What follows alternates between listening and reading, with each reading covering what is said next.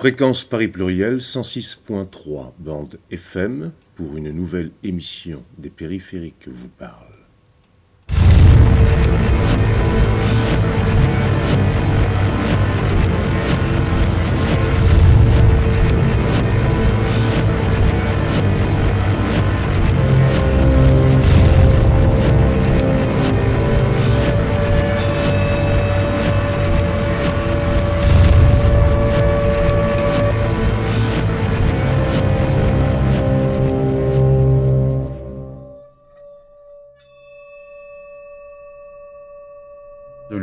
l'Université du bien commun à Paris. L'Université du bien commun à Paris est née, une initiative citoyenne pour mieux connaître et défendre les biens communs matériels et immatériels. À travers un cycle d'ouverture intitulé Biens communs, histoire, actualité et perspective, sept rencontres, ateliers, débats et projections d'octobre 2017 à avril 2018.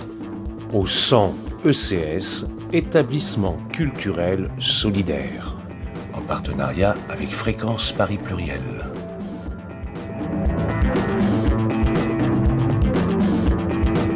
L'humanité n'est pas l'ensemble des êtres humains, mais les êtres humains qui vivent ensemble. C'est pourquoi la question des biens communs invite à une réflexion qui permet de repenser la société, le rôle de l'État, de la démocratie, bref, la politique, la dynamique du partage et du collectif.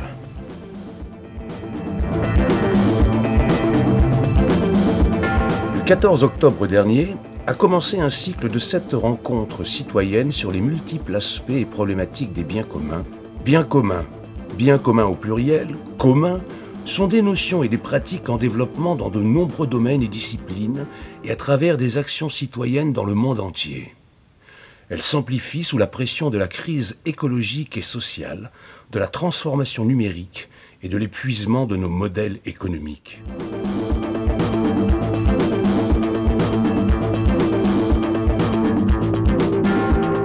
Fréquence Paris Pluriel 106.3 bande FM pour une nouvelle émission des périphériques vous parle.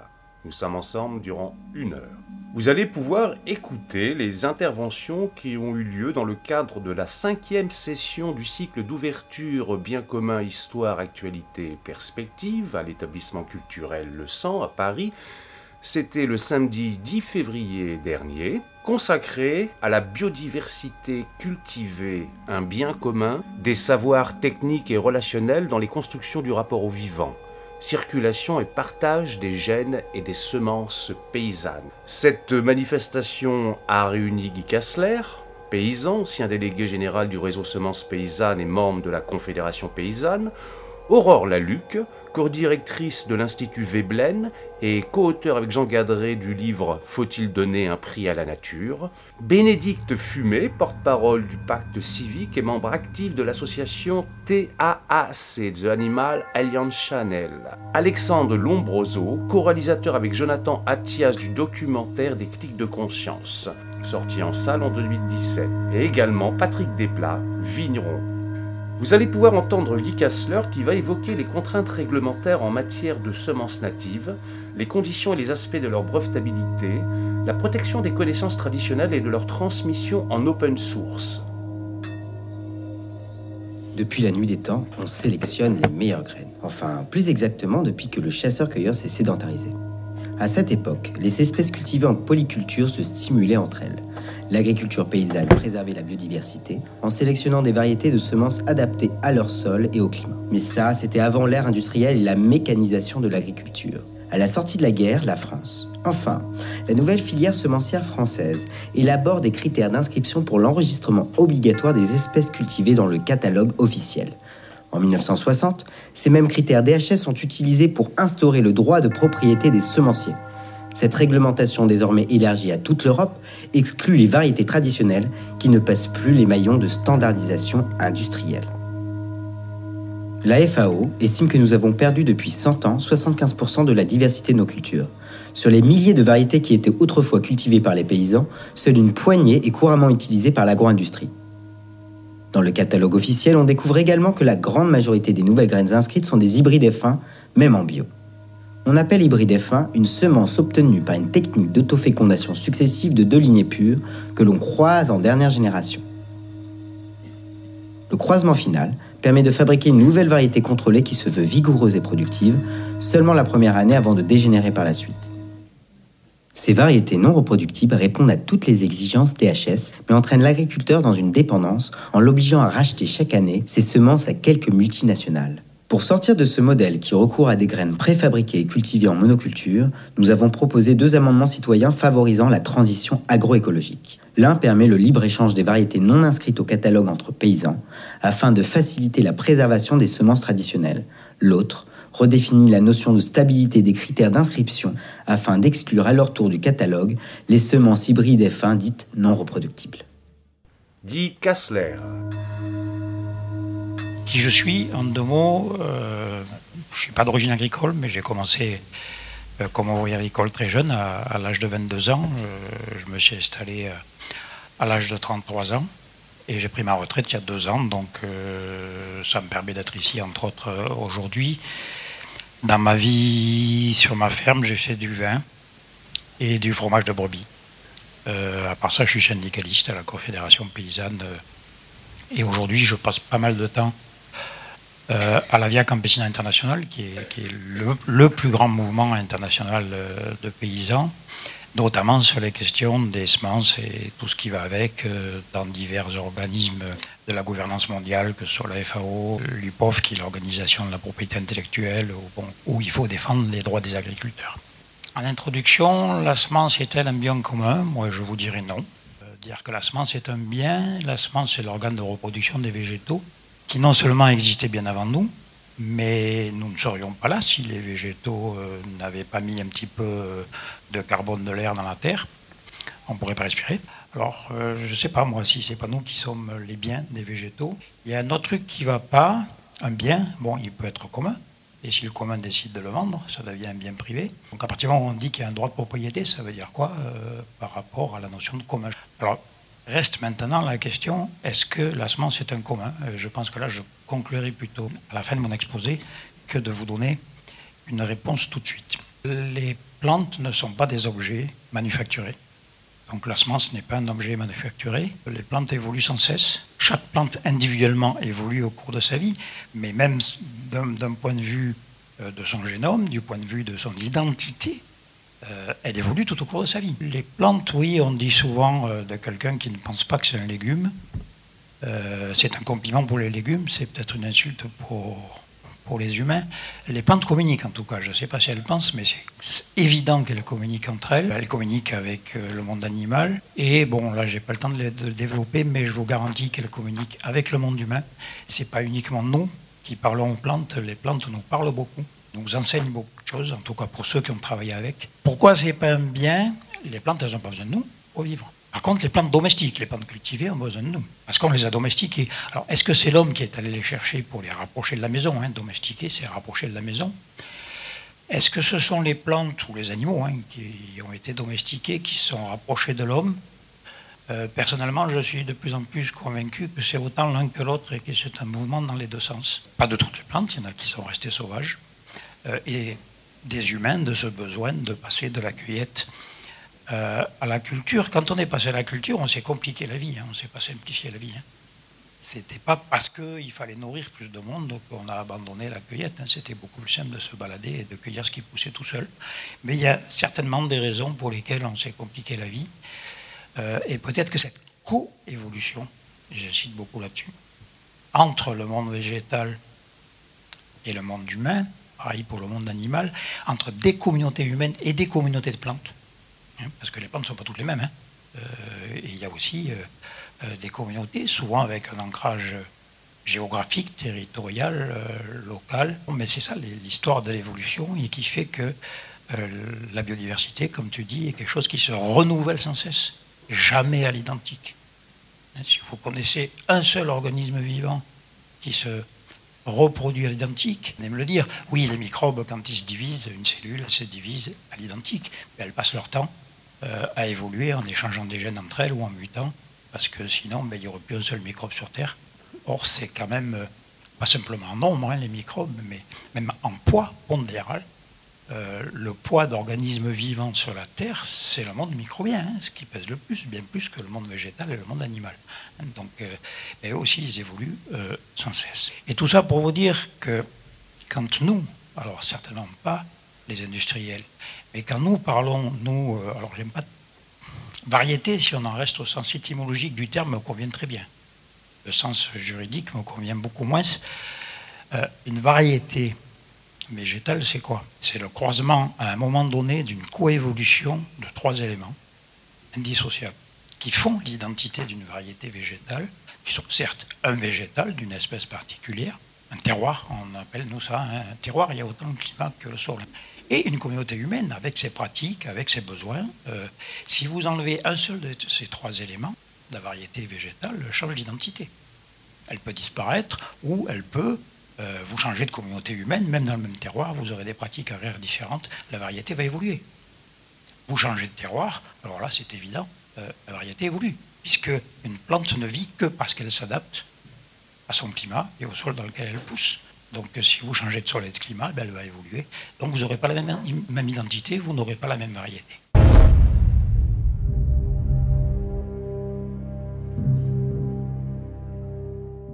Donc nous sommes euh, euh, en coévolution permanente avec d'autres organismes vivants qui évoluent eux aussi de manière permanente, à des rythmes peut-être différents de nous.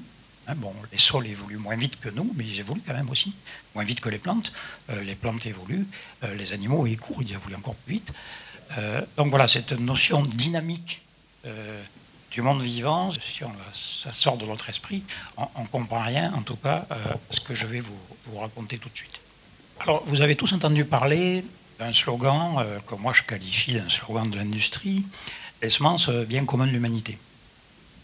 Ben, le bien commun de l'humanité, ça a été quoi? Ça a été une époque historique que je vais vous essayer de vous décrire.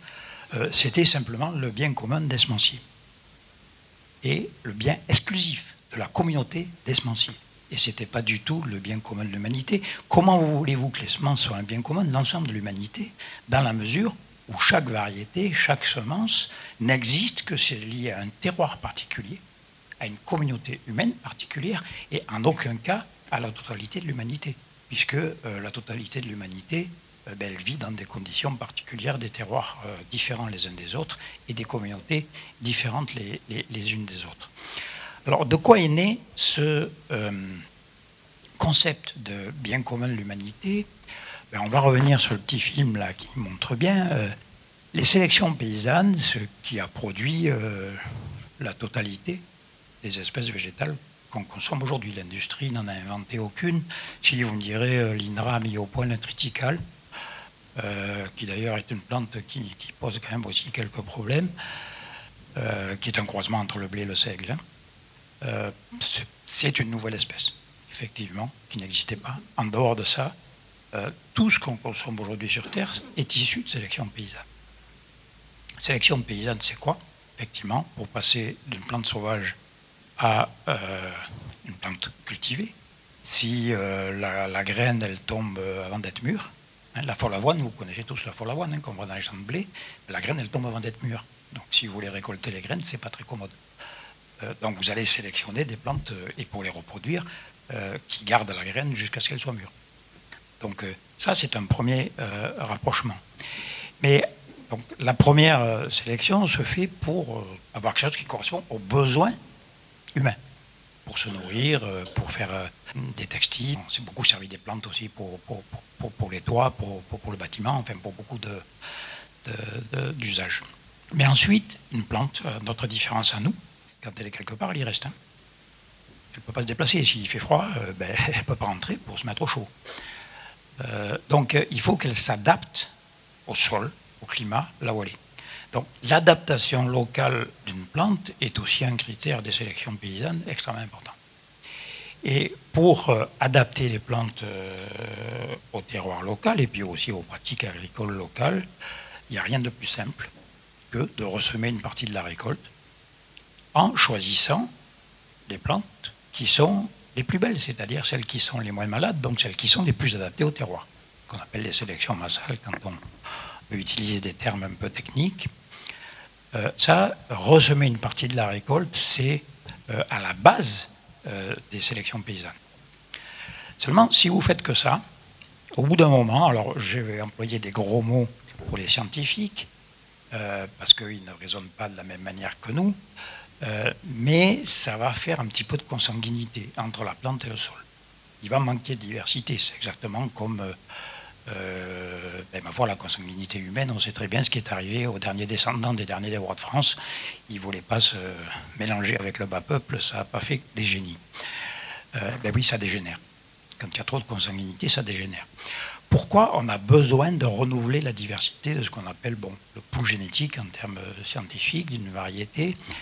Euh, ben Parce que si on se réadapte tout le temps à la même chose, ce pouls génétique il rétrécit il rétrécit, il rétrécit. Et puis si tout d'un coup il y a un moindre changement de climat, euh, d'une nouvelle maladie qui, vient, enfin les choses évoluent, il n'y a plus de capacité d'adaptation. La capacité d'adaptation, elle repose effectivement sur le fait de ressemer tout le temps une partie, hein, une partie de la récolte, mais aussi euh, sur le fait de garder une diversité suffisante. Et ma foi, s'il y a une maladie qui arrive, si tout le monde est pareil, ben, tout le monde y passe. Tandis que s'il y a de la diversité, eh bien, il y en a une partie des plantes qui vont euh, pousser et euh, ça garantira une récolte minimum euh, et ça garantira surtout la semence de l'année d'après avec des plantes qui se seront adaptées à l'élément nouveau, qui soit climatique ou un pathogène qui sera arrivé. Donc l'échange de semences entre agriculteurs est aussi essentiel que le fait de ressemer la récolte. L'essentiel de mon stock semencier, c'est-à-dire ce que je ressème, doit être issu de mes récoltes. C'est là que je garantis l'adaptation locale. Mais en permanence, les euh, agriculteurs ont toujours échangé des petites quantités de semences pour renouveler cette diversité et obtenir ce qu'on appelle la résilience, c'est-à-dire la capacité à garantir régulièrement une certaine récolte euh, et à ne pas s'effondrer au moindre changement, euh, quel qu'il soit. C'est très important de comprendre ça parce que tant qu'on était dans ce système, et qui existe encore, hein, pour que vous ayez aussi une vision de, quoi on parle, c'est vrai qu'en France, les semences paysannes, c'est pas grand-chose. Hein. Euh, ça renaît depuis euh, une vingtaine d'années maintenant, euh, mais c'est quelques pourcents à peine de, ce qui est planté chaque année. Quand je parle des semences paysannes, je ne parle pas des semences de ferme. Hein. Les semences de ferme, c'est la reproduction de la variété du semencier. La semence paysanne, c'est celle qui a été sélectionnée et multipliée par des paysans. Je viendrai tout à l'heure sur les, variétés des semenciers, vous verrez que c'est nettement différent. En Afrique, c'est 90% des surfaces qui sont semées en semences paysannes. La semence industrielle n'a pas pénétré euh, l'Afrique.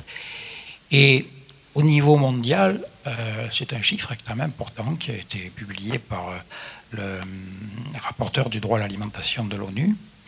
75% de la nourriture disponible sur Terre est produite par des petits paysans qui, de toute façon, n'ont pas d'argent pour acheter ni la semence de l'industrie, ni les engrais, ni les produits chimiques qui vont avec. Donc, ils font des semences paysannes. Et ces 75% de la nourriture disponible sur la planète sont produits sur un quart des surfaces, avec un quart des ressources en eau. C'est-à-dire que les semences améliorées, performantes de l'industrie, ma foi, elles ne produisent qu'un quart de euh, la nourriture disponible sur la planète en utilisant trois quarts des ressources en eau et en terre. Donc euh, on peut parler de productivité. Il y a des questions de modèle agricole. C'est vrai que quand on repose euh, sur une alimentation essentiellement carnée, il y a beaucoup de pertes hein, entre une protéine végétale et une protéine animale. On va de 1 à 4 ou 1 à 8 suivant les espèces. Il y a beaucoup de pertes. Hein. Mais c'est extrêmement important que vous compreniez que on a une vision déformée ici depuis l'Occident, où on a l'impression qu'il n'y a que l'agriculture industrielle qui existe et que les semences industrielles qui existent. Mais non, les semences commerciales, le marché mondial des semences, c'est 25 euh, euh, à 30% de ce qui est semé chaque année. Le reste, ce sont des semences paysannes qui échappent au marché, qui sont en dehors du marché. Vous êtes toujours sur Fréquence Paris Pluriel 106.3 bande FM pour l'émission des périphériques que vous parle. Durant toute cette heure, nous sommes en train d'écouter les interventions qui ont eu lieu dans le cadre de la cinquième session du cycle d'ouverture Bien commun, histoire, actualité et perspective, la biodiversité cultivée un bien commun, bien évidemment, tout cela dans le cadre du cycle de l'Université du bien commun à Paris.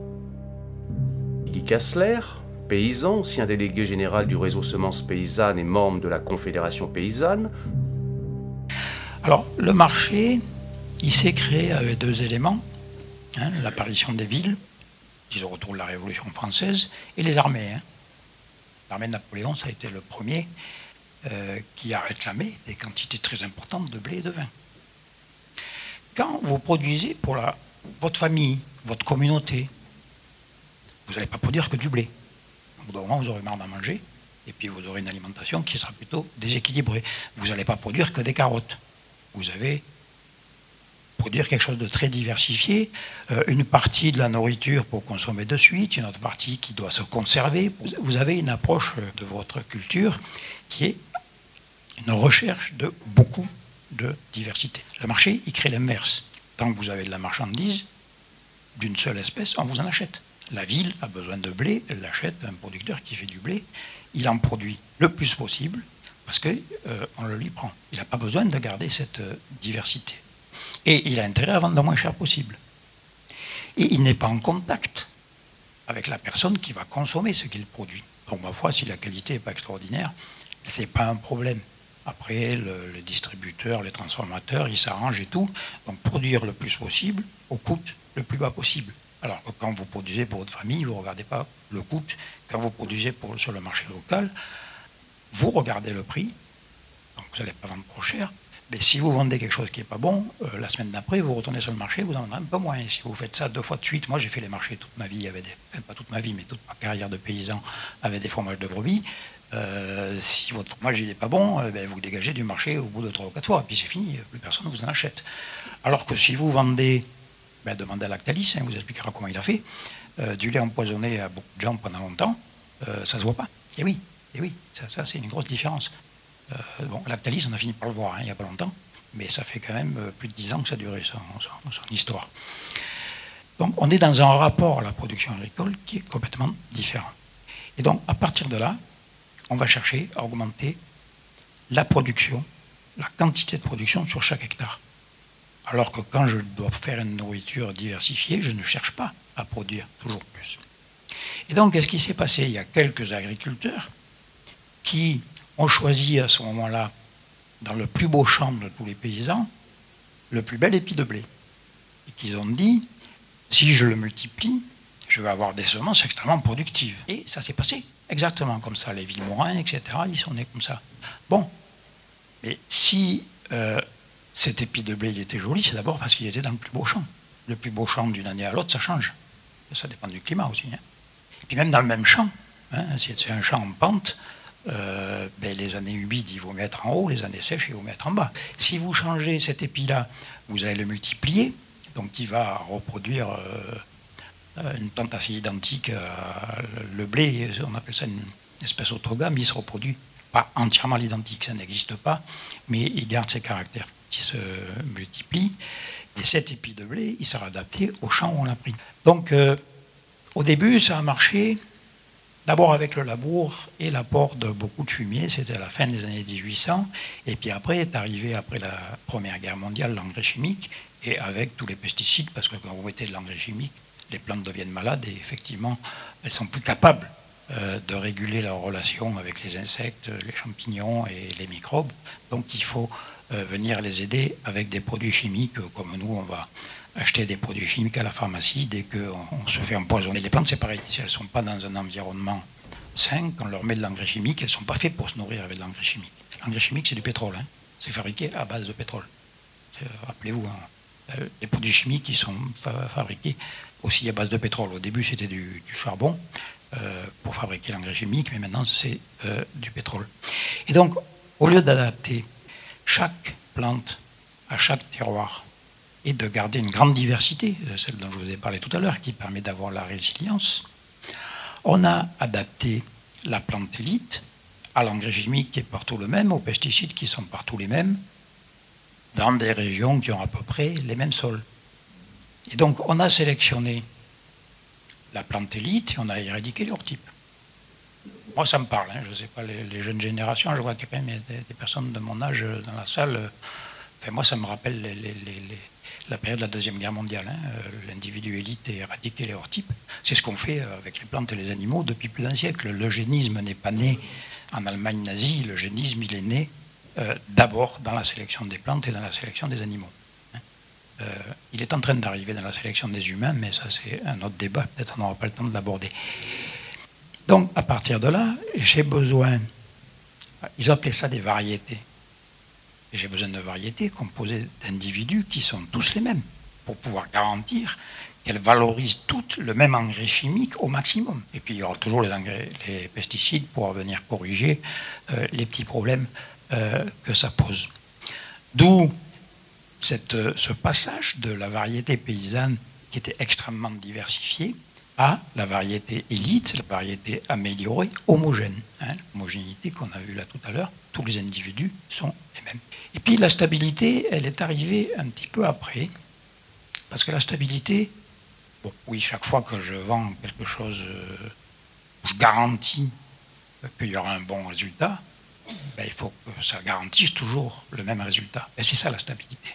C'est-à-dire, c'est quelque chose. Ça ne veut pas dire que les plantes se reproduisent à l'identique.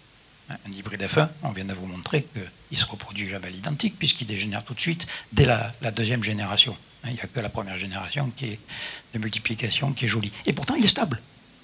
Stable, ça veut dire qu'à la fin du cycle de multiplication défini par le semencier, il est toujours pareil.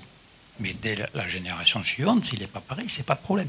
Je garantis que euh, vous aurez toujours à peu près tel rendement avec. Euh, et surtout, ces deux critères, homogénéité et stabilité, ça permet de régler la concurrence entre les semenciers.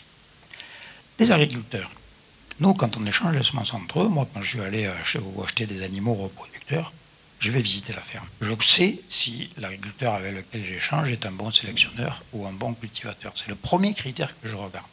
Après, je regarde quand même euh, de quelle région ça vient, si ça correspond à peu près à ma manière de travailler et, à mes sols. Je regarde l'espèce, quelques caractéristiques. Mais les échanges de paysans à paysans, ce n'est pas du commerce parce que ce sont des échanges interpersonnels qui reposent sur la confiance entre des personnes. Je vous rappelle, la variété, c'est le végétal certes, mais c'est aussi la communauté humaine et le terroir. Donc je regarde ces trois critères. Dans le commerce anonyme, je ne sais pas d'où vient euh, la semence. Je ne sais pas qui c'est qui l'a produite, je ne le connais pas. Je n'ai aucune garantie, ni humaine, ni territoriale, sur l'origine du produit. Il me reste qu'une seule chose pour le définir, euh, c'est les caractéristiques du végétal. Et donc, euh, à partir de là, effectivement, il y a eu quelques problèmes euh, ben, on vendait des, semences d'une espèce, c'en était une autre, ça ne correspondait pas aux caractéristiques. Donc l'État, et l'État français notamment, a demandé de mettre en place une régulation du marché des semences. Et c'est la répression des fraudes qui s'est occupée de ça. Je vais vous choquer, la répression des fraudes est une conquête paysanne. Moi, je suis du midi viticole. Hein, pour ceux qui ont entendu parler de la crise viticole de 1907, qui a été une crise viticole de surproduction parce que les betteraviers faisaient du vin avec du sucre de betterave et des colorants, et bien les vignerons ont demandé à l'État de garantir que le vin est issu de la fermentation du raisin, point à la ligne. Et c'est la répression des fraudes qui euh, est née à cette époque-là pour garantir que euh, si vous achetez du vin, vous n'achetez pas du jus de betterave. Et que garantir qu'il euh, y ait une loyauté dans le commerce, hein, la répression des fraudes, il faut que la marchandise soit saine et loyale, c'est une revendication. Le paysan, quand il achète des semences, c'est comme un consommateur, quand vous, vous achetez une marchandise, vous avez besoin d'une garantie que ce que vous achetez correspond à ce qu'on vous dit qu'on vous vend, ce qui est écrit sur l'étiquette. Donc il n'y a, pas de mal à réguler euh, le commerce. Je veux dire, à ce niveau-là, c'est la garantie d'un commerce sain et loyal, c'est une à partir du moment où il y a un marché anonyme, c'est quelque chose d'indispensable. Pas dans les échanges interpersonnels. Là, l'État n'a pas rentré. La responsabilité, elle est entre moi et la personne avec qui j'échange.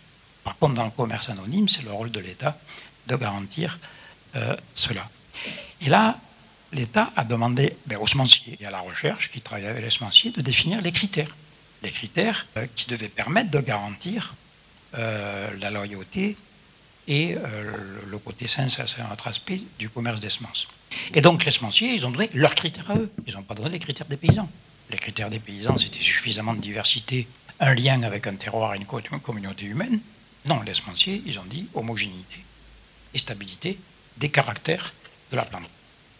à cette époque, les seuls caractères qu'on pouvait connaître, c'était ceux qu'on observait, ce qu'on appelle les caractères phénotypiques, la forme de la plante, euh, la, feuille, est-ce qu'elle est pointue, la racine, est-ce qu'elle est longue, est-ce qu'elle est courte, la couleur, etc. Donc ça reposait sur euh, l'homogénéité et la stabilité des caractères phénotypiques, ceux qu'on peut observer, ce qui est assez complexe quand même. Hein. Ça demande, un pays comme la France aujourd'hui, vous avez 12 ou 100 experts pour uniquement évaluer les nouvelles variétés.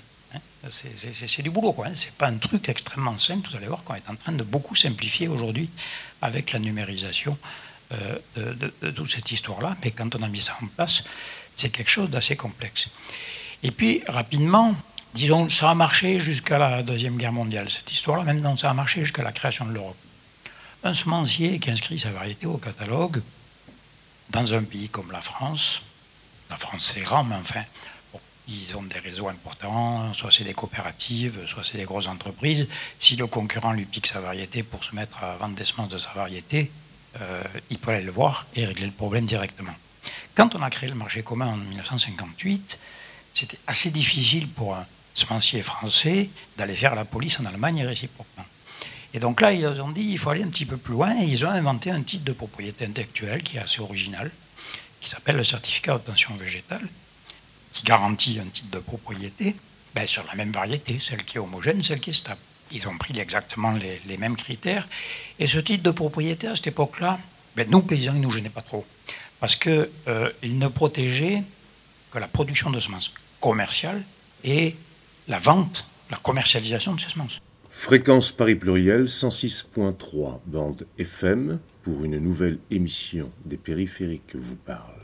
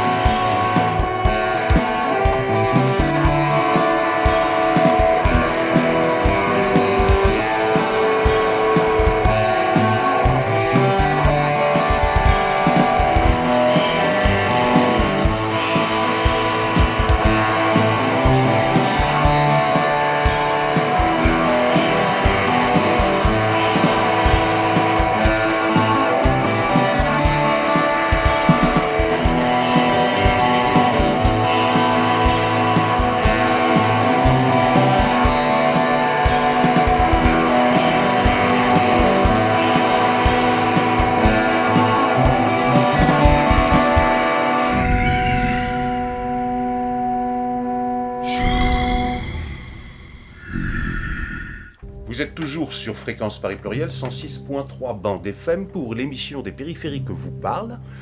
Durant toute cette heure, nous sommes en train d'écouter les interventions qui ont eu lieu dans le cadre de la cinquième session du cycle d'ouverture Bien commun, histoire, actualité et perspective. La biodiversité cultivée, un bien commun, bien évidemment, tout cela dans le cadre du cycle de l'Université du bien commun à Paris. Guy Kassler, paysan, ancien délégué général du réseau Semences Paysannes et membre de la Confédération Paysanne. Nous, les paysans, quand on produit nos semences, ce n'est pas des semences commerciales, ça s'appelle des semences de ferme ou des semences paysannes. Quand on les échange entre nous, on n'est pas euh, dans le commerce.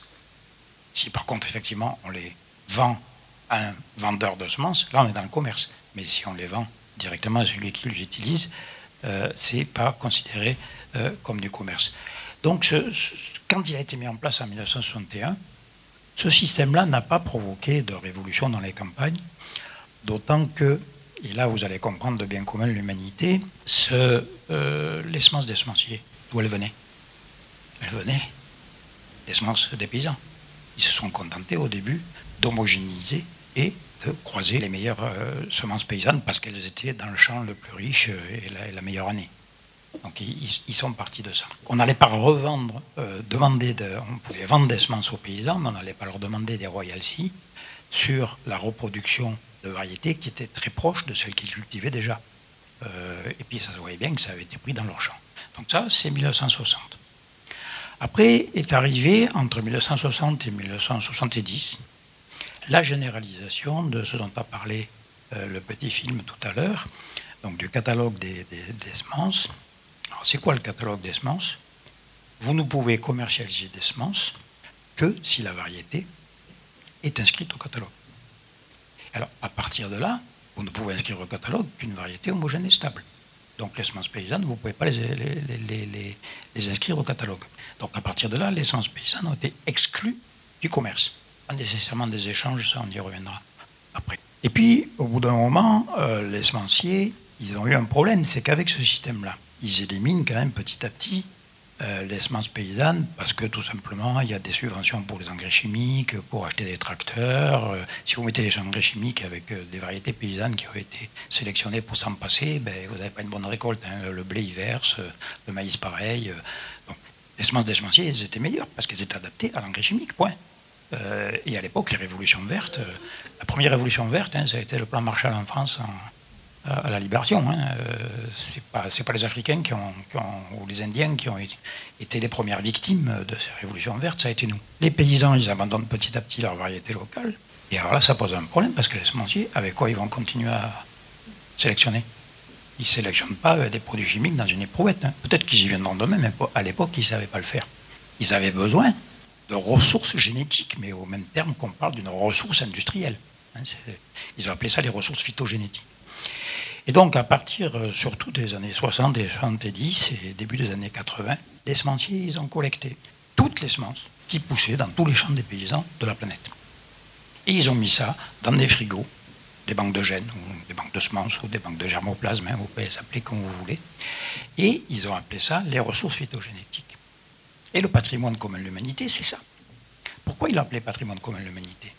Ben, Peut-être que les paysans on leur prenait leurs semences et puis on leur vendait. Puis là, maintenant, euh, le certificat d'obtention végétale, à partir de 70 en, France, 70 en France, il a commencé à évoluer. On a dit, vous n'avez pas le droit de ressemer la récolte. Alors, tu viens prendre mes semences chez moi, tu ne me demandes rien, gratuitement, tu me vends des semences, mais moi, je n'ai pas le droit de ressemer ma propre récolte à partir de ta semence, mais il y a un truc qui ne va pas là. Hein? Euh, donc, il fallait que les semenciers garantissent leur accès totalement libre à leurs ressources, qui étaient dans les champs des paysans. Donc ils ont dit patrimoine commun de l'humanité.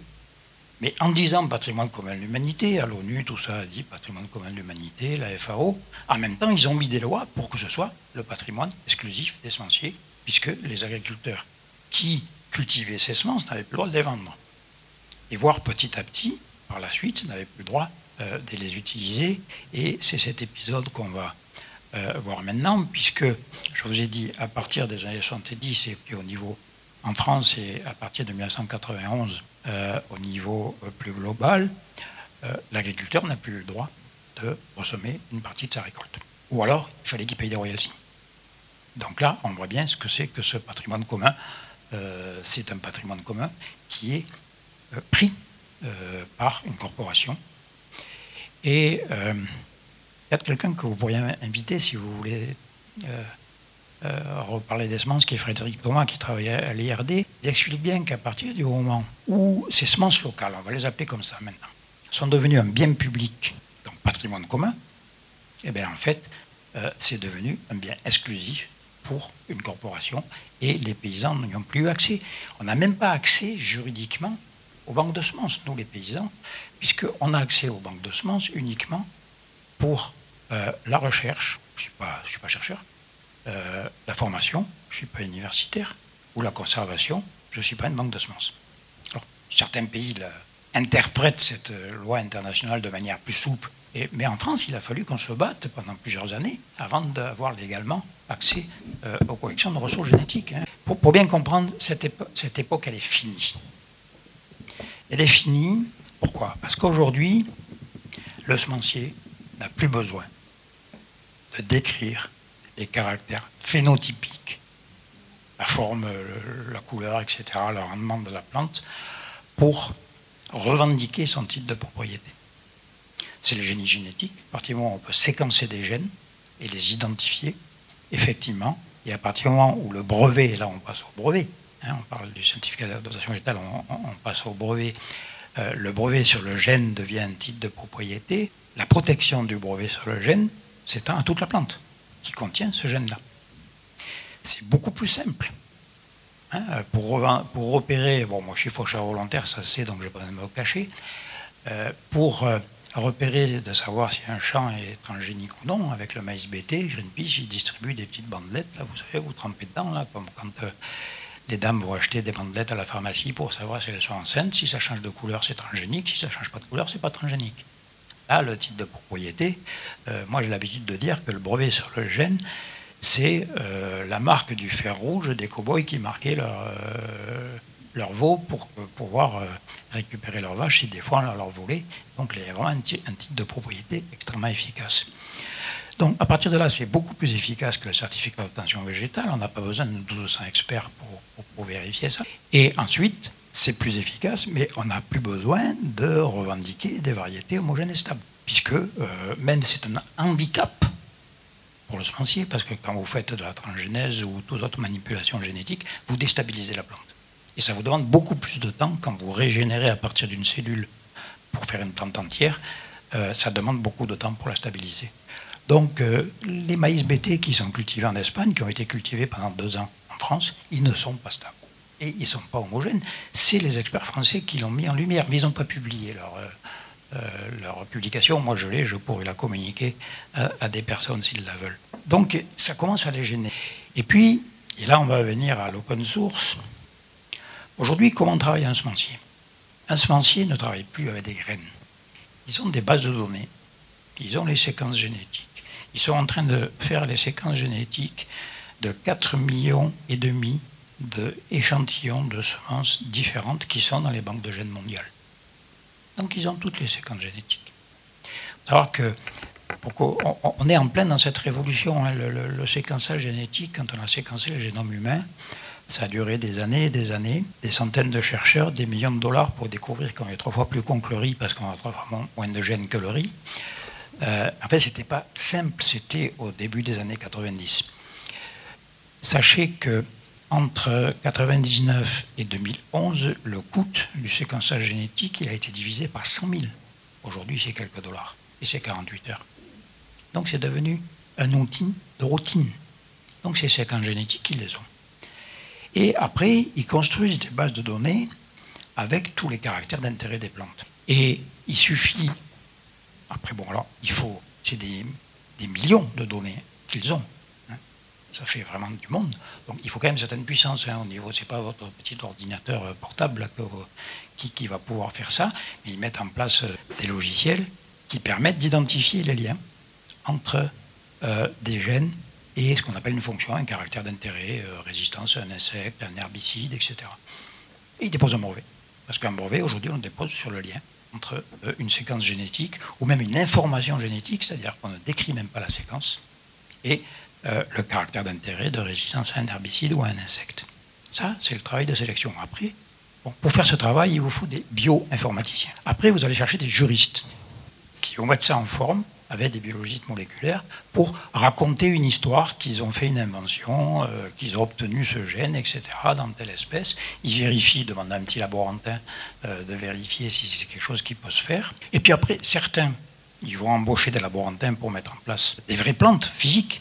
Hein, parce que les séquences génétiques, c'est dématérialisé, c'est pas physique. Hein. ce on appelle ça d'ailleurs des informations dématérialisées dans les, bases de données. donc là, on passe aux semences physiques, Certains vont mettre en place des variétés et les vendre, d'autres qui vont se contenter d'attendre. Et dès qu'il y en a un qui mettra sur le marché euh, une variété qui contient le gène et qui exprime la fonction qu'ils ont brevetée, eh il réclame le droit de licence. Donc ça, c'est euh, ce qui est en train de se passer aujourd'hui avec ce qu'on appelle les nouveaux OGM. Mais il leur manque quelque chose à l'industrie pour faire ça. C'est pas dans leur laboratoire et encore moins dans leurs ordinateurs qu'ils vont trouver les nouveaux caractères d'adaptation des plantes au changement climatique, euh, à tous les changements dans lesquels on vit. Ces caractères aussi qu'ils apparaissent dans les champs des paysans. Et ça ne leur sert à rien d'avoir les graines s'ils ne savent pas identifier ces caractères. Je veux dire, les, pharmaciens, euh, euh, ils ont toutes les, plantes qui existent dans la forêt amazonienne, mais s'ils n'ont pas les connaissances des guérisseurs locaux, ils n'arriveront pas à faire un médicament. L'industrie a besoin des connaissances des paysans. Les connaissances des paysans, justement, sur ces caractères nouveaux qui émergent et tout, pour remplir ces bases de données des caractères d'intérêt et pouvoir continuer à euh, développer euh, de, nouveaux brevets. Et donc à partir de là, la même chose qu'ils ont dit, les semences patrimoine commun de l'humanité pour pouvoir avoir accès à toutes les semences des paysans, euh, maintenant ils parlent d'open source. Parce que la connaissance, il faut qu'elle soit open source. C'est un scandale de vouloir retenir ces connaissances, de ne pas vouloir les donner. Attendez, moi j'y donne mes données, j'y donne mes connaissances, et après il dépose un brevet qui va m'interdire de cultiver, euh, de continuer à faire mon métier tout simplement, de cultiver les plantes que mes connaissances ont permis euh, de mettre au point. Non, non, moi mes connaissances, j'ai pas du tout envie de les donner. Et d'ailleurs, il y a une réglementation internationale sur la protection des connaissances. Alors pour l'instant, elle s'applique au peuple indigène. Hein. C'est-à-dire en France, euh, y a les Kanaks là-bas, en Nouvelle-Calédonie, et puis une petite partie de la Guyane. Hein. Les paysans, on n'est pas des peuples indigènes on a peut-être des connaissances, mais bon, on n'est pas des peuples indigènes, donc nos connaissances ne sont pas protégées.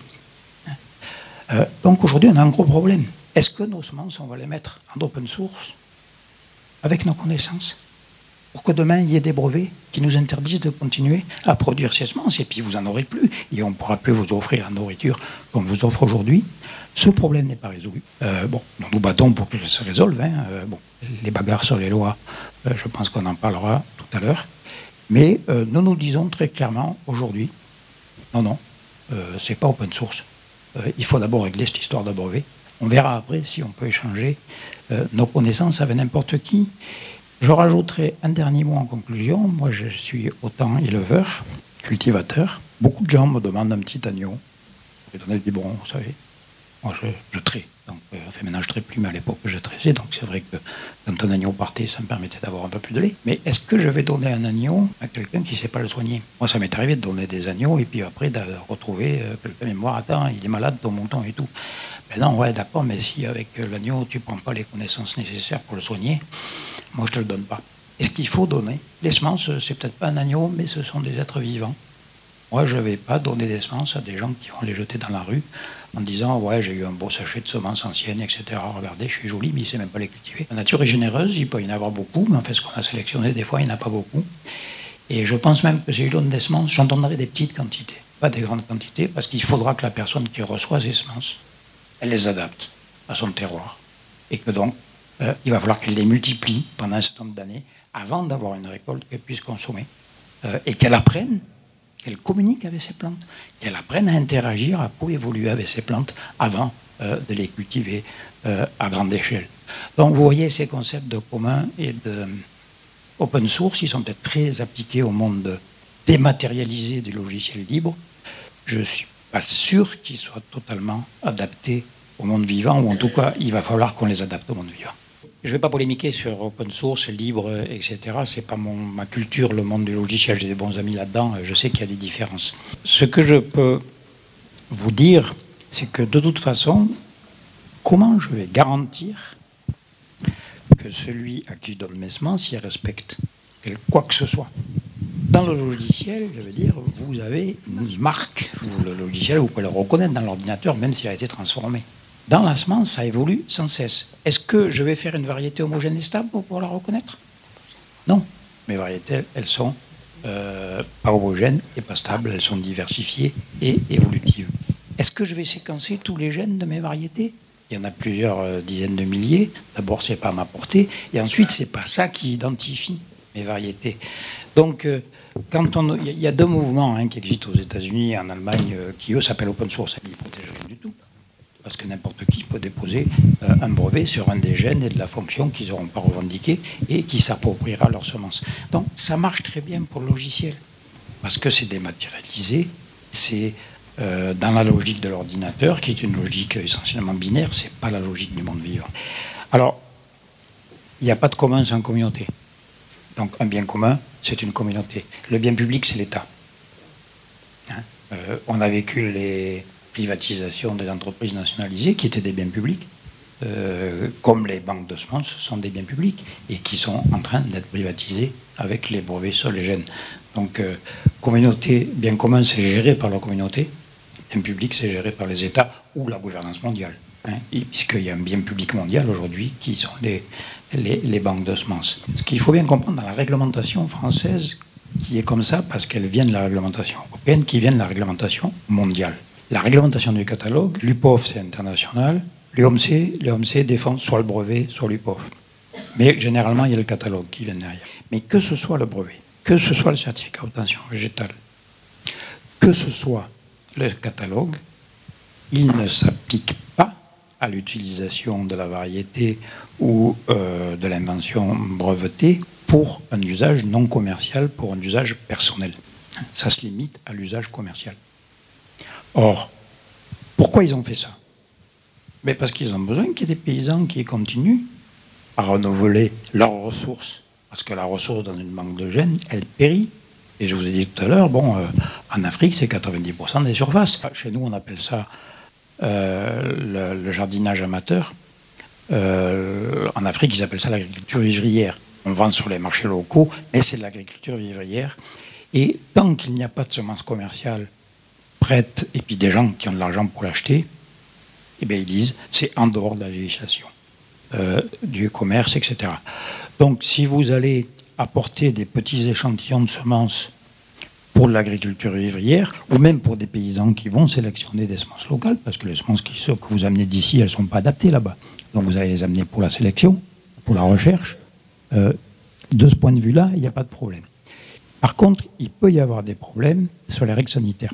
Et là, euh, il y a des règles sanitaires. Nous défendons les règles sanitaires. Moi, je suis vigneron. Depuis que le phylloxéra est arrivé des États-Unis à la fin de. Maintenant, c'est pas le siècle dernier, c'était le siècle d'avant.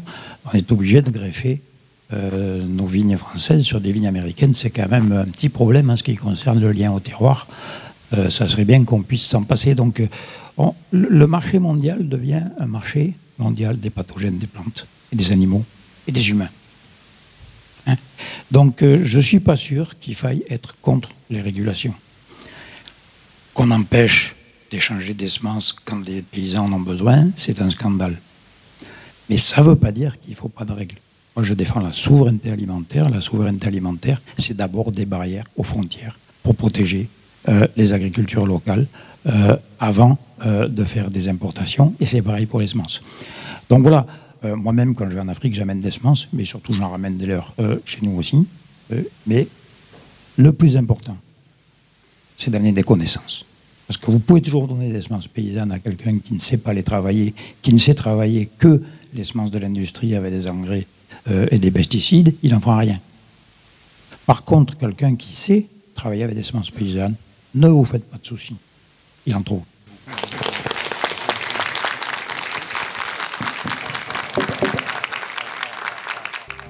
Kassler, paysan, ancien délégué général du réseau Semences Paysannes et membre de la Confédération Paysanne.